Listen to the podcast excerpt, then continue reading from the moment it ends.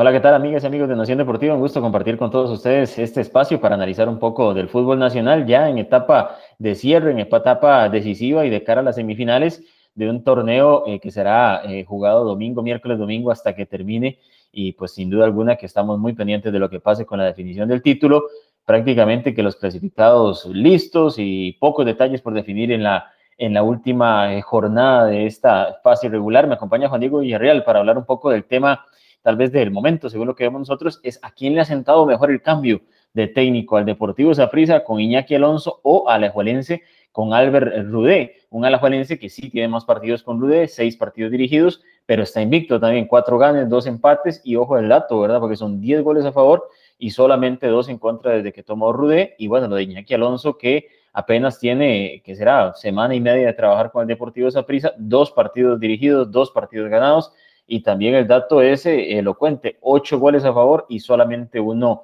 en contra.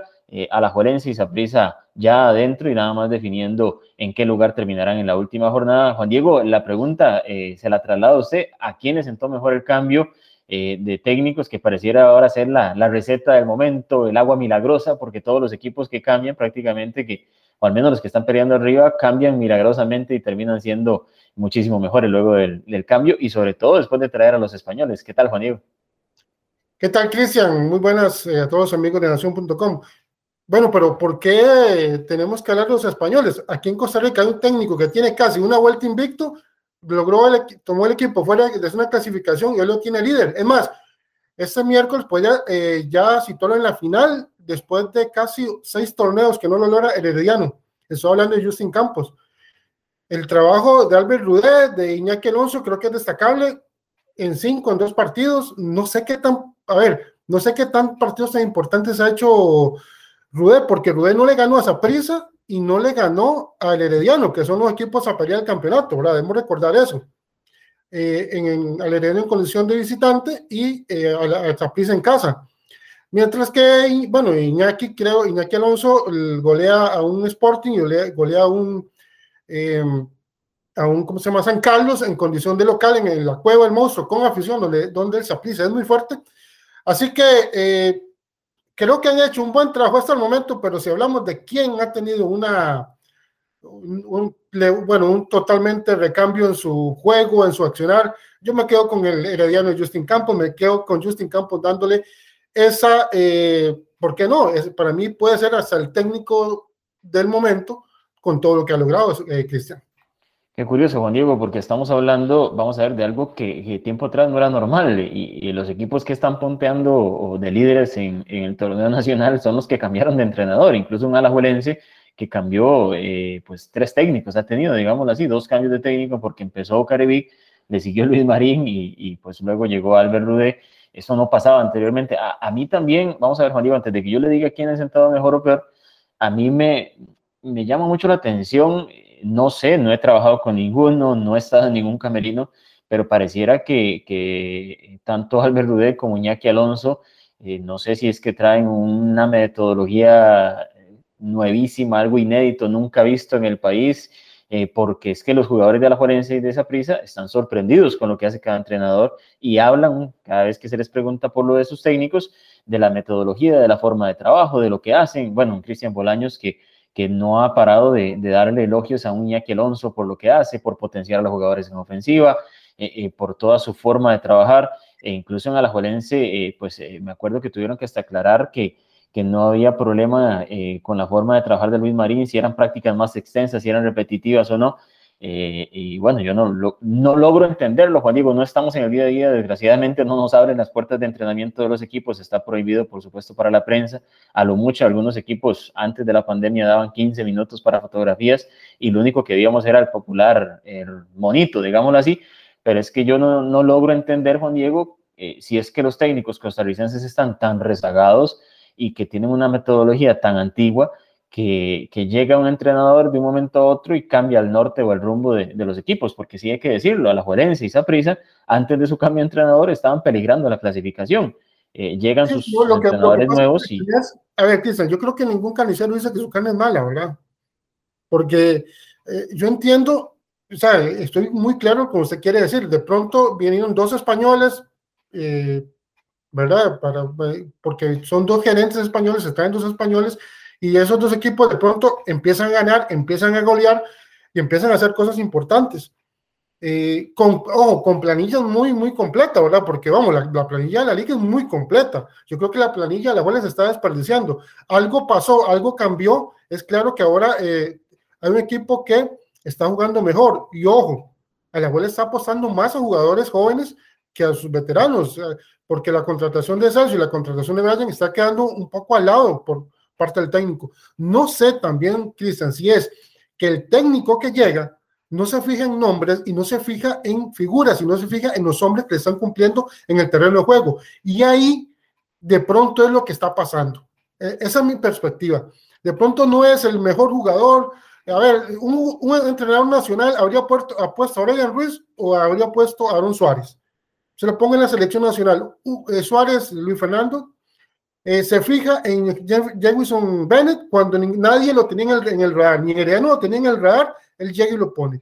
¿Es acaso que ese técnico joven, pero ese técnico extranjero no ve las figuras y apuesta a los jóvenes? Y eso le está pasando en la liga. Y en el caso de esa prisa, eh, creo que un, grupo más consolidado, con más colmillo, como el caso de Cristian Bolaños, como Barrantes, creo que estaban apostando un poco más a ellos porque de pronto los estaban dejando de lado y el Saprissa no, está, no estaba carburando. Y, y sea, son dos situaciones muy diferentes que la verdad que eh, es, es rico analizar porque hay muchas eh, situaciones que, y muchas aristas de, qué conversar en esos, en esos puntos.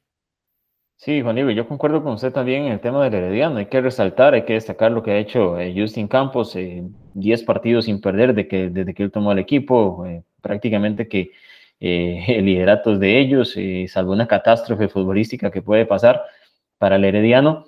Y en lo de Saprisa y, y a la Juelense, yo le voy a dar mi, vamos a ver, no, no, voy a ser tibio en lo que le voy a decir, pero creo que el cambio eh, ha beneficiado a los dos, es bueno para los dos, así lo dicen los números, así lo dicen las estadísticas, pero yo iría más al fondo, ¿qué, qué pasó? ¿Qué, qué, como le digo, qué sucede de que esas metodologías de, de... todos los cambios, sí, y hay que analizar bien. Eh, vamos a ver, eh, yo no sé si es que también el jugador analiza, bueno, el, técnico en este caso, tanto a Albert Rudé como a Iñaki Alonso, sí los traen los gerentes que están en el equipo y son los que toman las decisiones deportivas. No sé cuánto influye en eso también, en el saber que, eh, por ejemplo, eh, no puedo fallar o no puedo ser yo, siendo jugador, el que me equivoco o el que no doy el 100% o el que no entrego todo lo que tengo que entregar, porque es que este entrenador viene respaldado al 100% por el gerente deportivo, que es el que toma todas las decisiones eso influye un poco por ahí. Yo sí le doy el mérito, por ejemplo, Iñaki Alonso en estos primeros dos partidos, de que ha ubicado a Cristian Bolaños en otra posición, más centralizado, jugando más como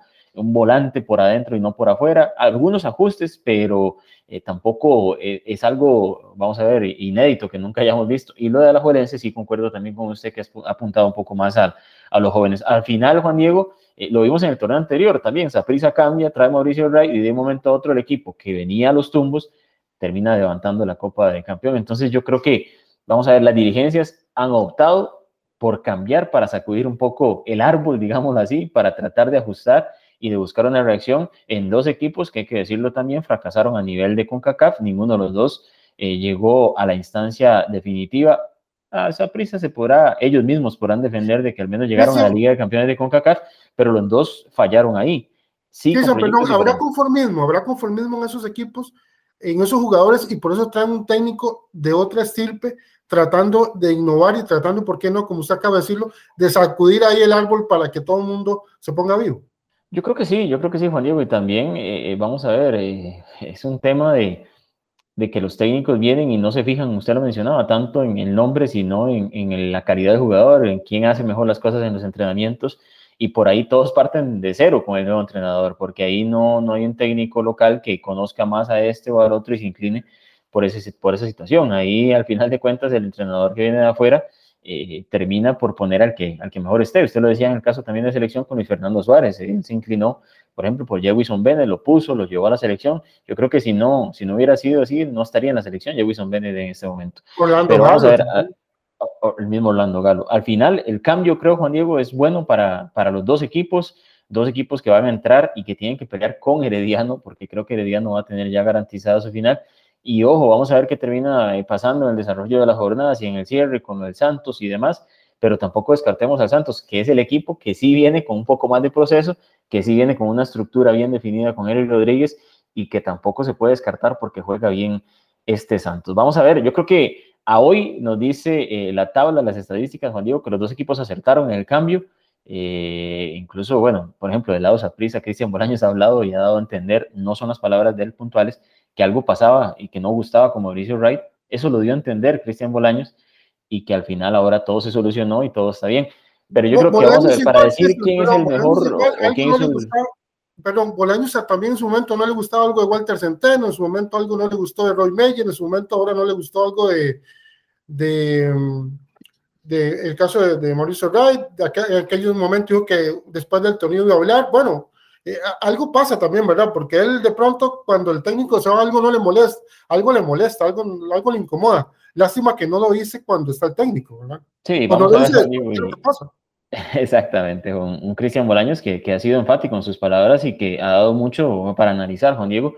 Y vamos a ver, yo creo que al final, eh, Juan Diego, para ir cerrando, eh, eh será el, el, cierre del campeonato que nos diga cuál equipo acertó, porque si la Juelense no gana el título con Albert Rudé, va a ser un, un, un, fracaso para la Juelense con el equipo que tiene. Y si Saprisa no la gana el título con Iñaki Alonso, pues también viendo el preámbulo de lo que ha sido Saprisa y de lo que está obligado a hacer Saprisa, pues también será un fracaso para ellos y los dos técnicos de mantenerse iniciarán el próximo certamen con una carga de presión, Juan Diego, eh, bastante alta porque no va a haber espacio para eh, darles espacio o darles tiempo en, en, un proceso y lo de Herediano que, que si logra el título sorprenderá a todos porque también hizo cambio de técnico, movió las piezas, pero apostó por un entrenador local que ha hecho que ha hecho muy bien las cosas hasta el momento. Juan Diego, muchas gracias. Invitados, por supuesto, a todos los amigos y amigas eh, que nos siguen a través de nación.com a dejarnos sus comentarios, quién aceptó en el cambio, que se criticaron mucho los cambios, tanto la llegada de Albert Rudé como de Iñaki Alonso, pero de momento tienen bien a sus equipos, invictos los dos, uno sí con, con seis partidos, el otro apenas eh, con dos. Muchas gracias, Juan Diego.